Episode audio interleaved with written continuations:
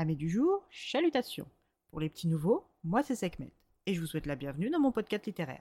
Dans mon émission, je vais tenter trois fois par semaine de vous donner envie de découvrir des livres de tout poil, récents et moins récents.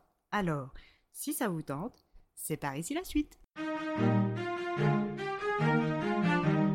Aujourd'hui, je vais vous présenter La Bibliothèque des petits miracles de Freya Sampson, publiée aux éditions Nami. Dans ce roman, nous allons partir à la rencontre de June Jones, 28 ans, assistante bibliothécaire dans la petite ville de Chalcott en Angleterre. June est arrivée dans cette ville quand elle avait 4 ans avec sa maman Beverly. Mère et fille coulent une vie heureuse grâce à la bibliothèque où Beverly travaille comme adjointe et à la meilleure amie de celle-ci et accessoirement sa voisine, la pétillante Linda. June est une enfant solitaire et timide mais a pour seule amie Gail Spencer jusqu'à l'entrée au collège. Mais une fois cette étape franchie, Gail lui a préféré les filles populaires et nantis, la laissant plus seule que jamais. June s'est alors réfugiée encore plus dans les pages de ses romans favoris, renforçant d'année en année sa timidité. June cultive sa plume et rêve de devenir écrivain plus tard, mais à la fin du lycée, sa mère tombe malade. June devient son aide-soignante et remet son entrée à la fac. Mais malgré tous les traitements et les bons soins, Beverly meurt. June est dévastée et enterre ses projets, ses ambitions en même temps que sa mère. Elle se fait embaucher par la patronne et amie de feu sa mère, Marjorie Spencer. Quand nous la rencontrons, June travaille à la bibliothèque de Chalcott depuis 8 ans et est une timide maladive. June fait du bon travail auprès des habitués, comme Stanley Phelps, cet oxygénaire, qui vient à la bibliothèque tous les jours depuis plus de 8 ans, de l'ouverture jusqu'à la fermeture. Avec June, il discute littérature, mots croisés et informatique qu'il a toujours autant de mal à maîtriser malgré des heures de pratique.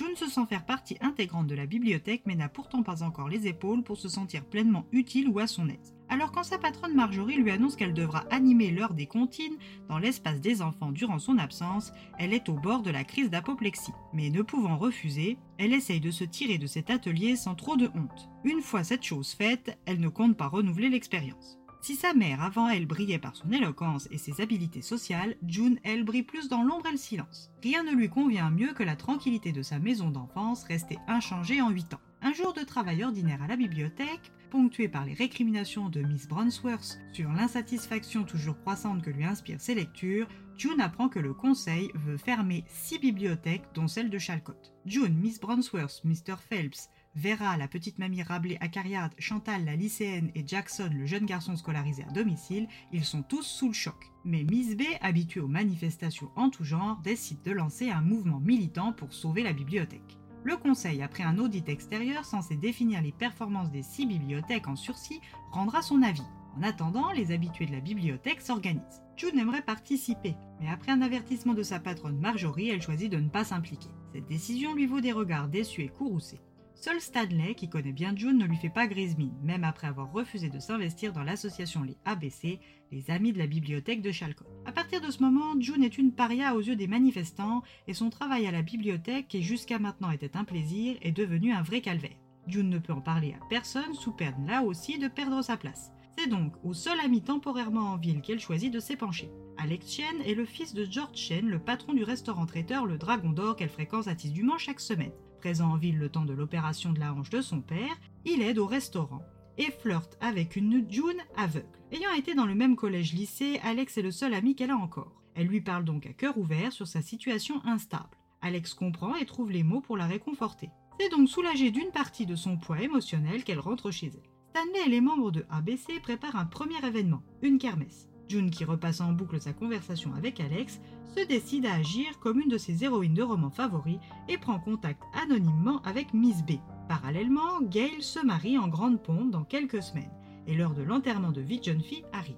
Marjorie, mère de la mariée, patronne de June, décide pour protéger la carrière de son mari de donner comme mission à June de se débarrasser du stripteaseur prévu par les super copines de Gail. June, encore une fois paralysée par sa timidité, n'a pas pu refuser. June a pour ambition de sauver la bibliothèque, même si pour ça elle doit rester dans l'ombre. Ses discussions avec Stanley et Alex s'accélèrent, et les enjeux grandissent. Et quand elle met en perspective toutes les informations qu'elle obtient, elle sait que malversation il y a. Mais la grande question, c'est est-ce que Marjorie, qui est à un an de la retraite, est impliquée? Ou est-elle, comme les autres, totalement ignorante?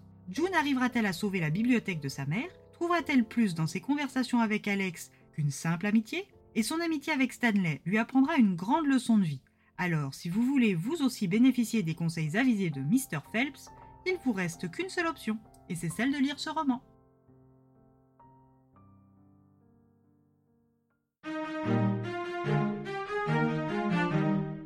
roman tendre, riche, rythmé et lumineux. Une rencontre avec différents personnages qu'on apprend tous à connaître au fil des pages et aucun n'est laissé sur le bas-côté comme c'est souvent le cas avec les personnages secondaires. Alors, si vous aimez les romans feel good avec une touche de romance, ce livre est probablement fait pour vous, comme il a été fait pour moi. Et eh bien voilà, j'en ai fini pour aujourd'hui. J'espère que cet épisode vous aura plu et vous aura donné des nouvelles idées de lecture. Si vous souhaitez découvrir d'autres petits bonbons littéraires tout droit sortis de ma bibliothèque, je vous retrouve le jeudi 22 février prochain pour un nouvel épisode. Et si d'ici là je vous manque de trop, vous connaissez le chemin sur Instagram, at les lectures de Sekhmet. Sur ce, chalut les amis, et à la prochaine